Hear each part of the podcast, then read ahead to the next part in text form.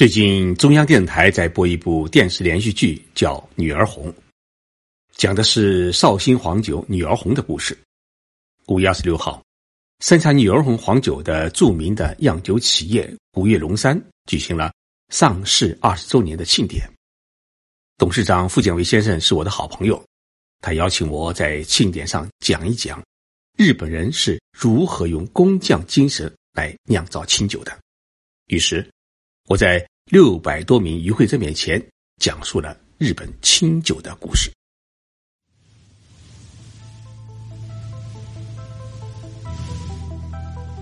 任你波涛汹涌，我自静静到来。静说日本，冷静才能说出真相。我是徐宁波，在东京给各位讲述日本故事。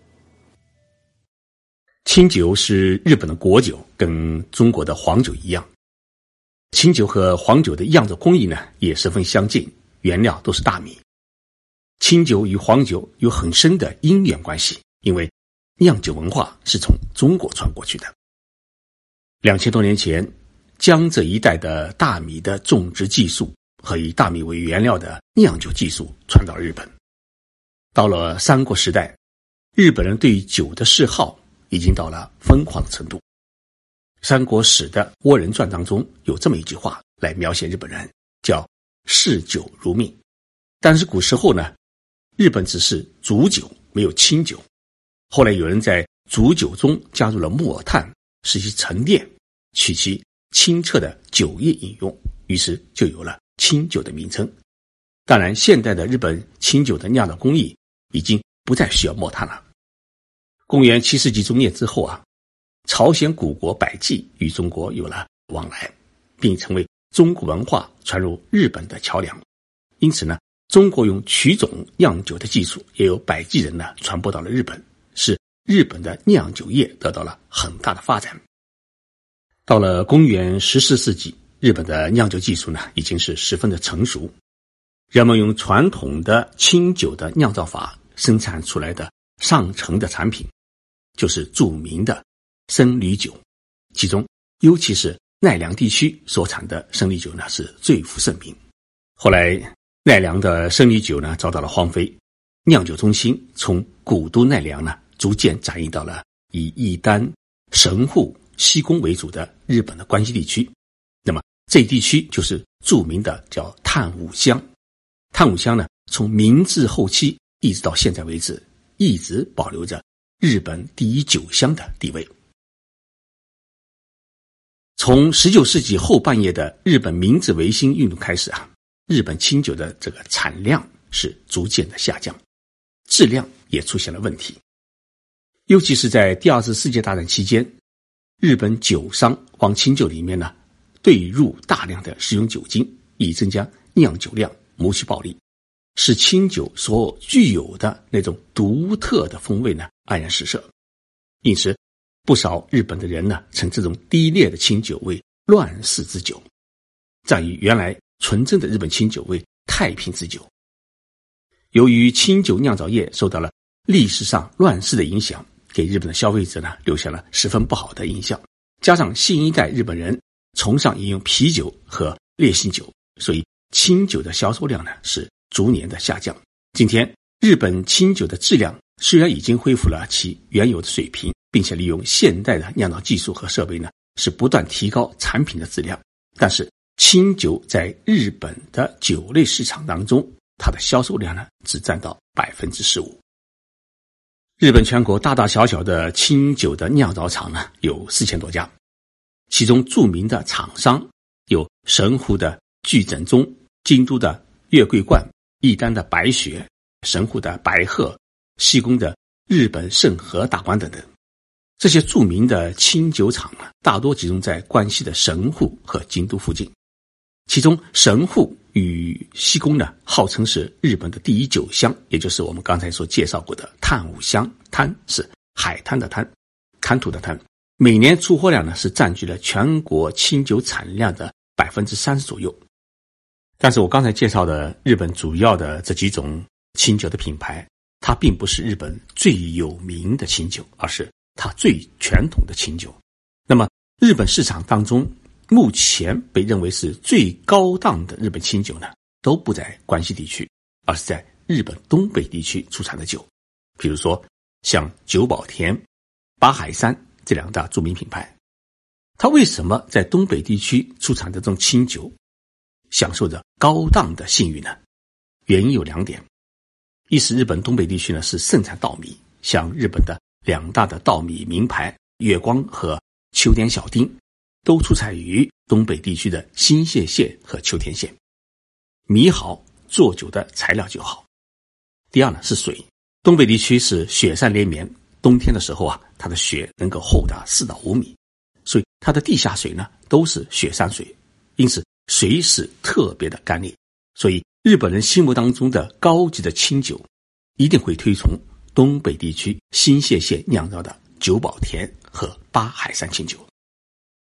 但是呢，最近几年还有一款清酒呢，是开始受到了日本人的追捧，那就是山口县出产的清酒，叫塔祭。这款清酒的名称呢有点怪，是动物水塔的塔，佛教里面祭祀的祭。那么酒厂所在的村落啊，它只有六百多人。为什么塔祭这一款清酒现在是这么有名呢？原因是因为。日本首相安倍晋三将这一款酒啊，曾经送给过美国总统奥巴马作为六十岁的生日礼物，同时呢，也曾经送给过俄罗斯总统普京。安倍为何要送这款酒给世界各国领袖呢？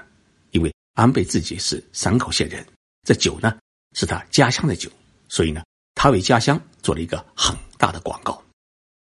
日本清酒虽然借鉴了中国黄酒的酿造技术。但是呢，它又有别于中国的黄酒，清酒的酒色基本上属于是无色、透明、清亮，酒精含量呢在十五度左右，还有多种的氨基酸、维生素，是营养丰富的饮料酒。清酒的口味呢有甜口和辣口之分，是根据消费者自己的口味呢可以选择不同的清酒。日本的清酒与中国的黄酒使用同样的材料和工艺。为什么日本酿造出来的是无色的清酒，而中国酿造出来的是黄颜色的酒呢？就这个问题啊，我请教了绍兴古越龙山集团的董事长，也是享受国务院特殊津贴的酿酒大师傅建伟先生。傅先生给我讲啊，黄酒呢是属于谷物酒，谷物发酵以后的酒啊就会呈现这种微黄色，并随着年份久远而越来越深。再加上黄酒当中呢，加了少许草焦的麦芽糖，于是就变成了琥珀色。而日本清酒的制作工艺呢，它是十分的考究，精选的大米啊，要经过几次的磨皮，使大米变成是金白金白，然后呢，再是蒸熟、发酵、过滤，加上纯净的地下水，因此日本清酒的颜色就表现出了无色和透明。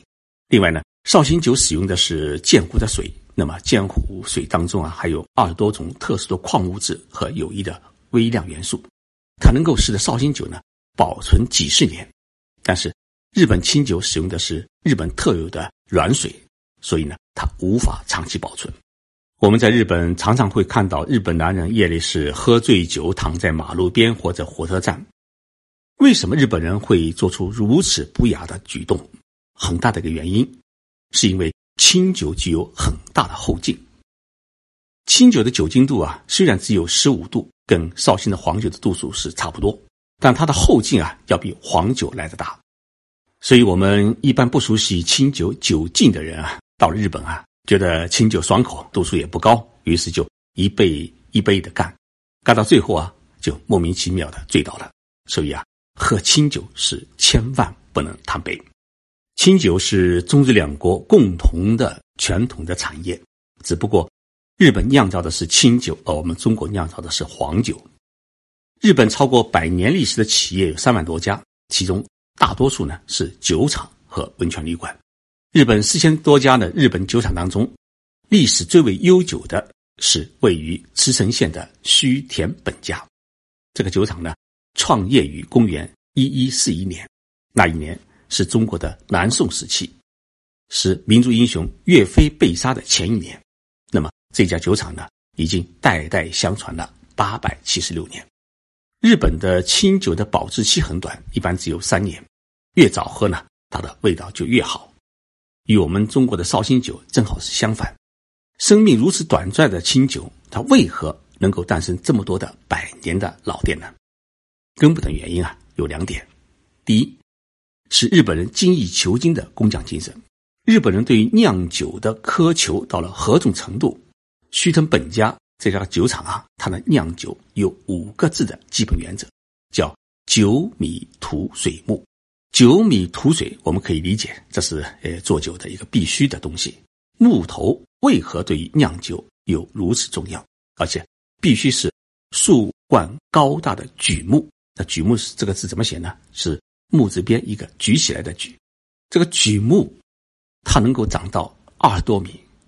那么种植榉木的最大的目的是为了让这个大树啊能够遮阴遮阳，控制酒厂周边的温度。而且呢，榉木的树皮和树叶都可以入药，不生虫子。所以，须藤本家就处在一片森林当中，这片森林就是榉木林，而且已经是存在了几百年。第二呢，是家族的传承。家族传承啊，是不仅仅传承财产权，更重要的是传承酿造的工艺和独有的技术，包括一些酿造的秘密。所以，日本一般的酒厂几乎都是家族经营，因为是家族财产，所以大家才会是精心守护，让其代代相传。什么菜配什么酒？到日本啊，吃日本料理最适合的还是喝日本的清酒。尤其到了冬天，稍微烫一烫，那股酒香啊，也是十分的诱人。但是，由于日本的年轻一代也出现了远离传统清酒的现象，大多呢喜欢喝啤酒和果酒，因此日本清酒的产量呢出现了下滑。但是，日本的一些酒厂啊，在近几年是不断开发出适合年轻人饮用的一些酒类，比如说给女性饮用的发泡清酒。它的酒精度呢只有六度，十分的爽口。有的呢还开发出水果味的清酒，以吸引更多的年轻人来喝这种时尚的清酒。所以这些酒厂呢，它不是固步自封，一味的去苛求传统，而是去寻求更多的创新，让传统的酿酒业与当今年轻一代的时尚追求是有机的结合起来，来维持日本国酒的长久的生命。日本几乎进口了全世界各种各样的酒，所以在日本啊，我们能够喝到全世界各种各样的酒，包括世界各国的葡萄酒和其他的美酒。我家边上有一个卖酒的酒铺，里面卖的各国的酒呢是多达两千多种。那么，在中国的酒当中，有哪一些酒是最受日本人欢迎的呢？基本上是两种，一种呢是茅台酒，第二种呢就是绍兴酒。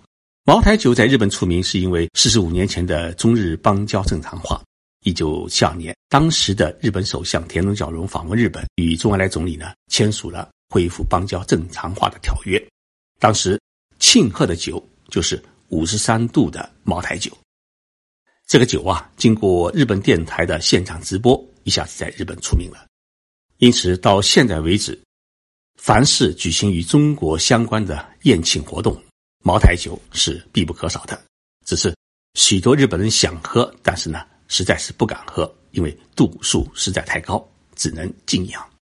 中国的白酒除了茅台酒之外呢，像五粮液，哎，在日本也是比较受到欢迎。那么绍兴酒在日本出名，最初是靠了台湾绍兴酒的推广，因为蒋介石先生去了台湾啊，他想念家乡的绍兴酒，于是呢，在台湾酿造绍兴酒。在一九七二年之前，台湾与日本呢有外交关系，所以台湾产的绍兴酒就进入了日本市场。尤其在横滨、神户等中华街的餐厅，台湾产的绍兴酒让日本人知道了中国酒的味道。但是，台湾的绍兴酒呢，它毕竟不正宗，酸味太重，因此日本人干脆在酒当中放冰糖、放话梅，于是日本社会就形成了。绍兴酒的一种特殊的喝法，一定是加冰糖和话梅。八十年代开始，绍兴的塔牌黄酒开始进入了日本市场，第一次让日本人知道了什么叫正宗的绍兴酒的味道。于是，日本的黄酒市场呢，就出现了台湾绍兴酒和浙江绍兴酒之间的对垒。继塔牌之后，古叶龙山是第三支闯入日本黄酒市场的部队，而且。这支部队呢是越战越勇，后来居上。目前，古越龙山已经占据了日本黄酒市场的半壁江山。所以，对于日本人来说啊，走进中国料理店一定要喝点绍兴酒。日本是中国黄酒的最大的海外市场。大家去日本的时候啊，不必送茶叶，送日本人一瓶十年陈的绍兴酒，他们一定会更开心。端午节来临，日本也有吃粽子的习惯。中日两国啊，真是同文同宗。哎，不友好啊，真没道理。谢谢大家收听这一期的节目，祝福大家端午节快乐。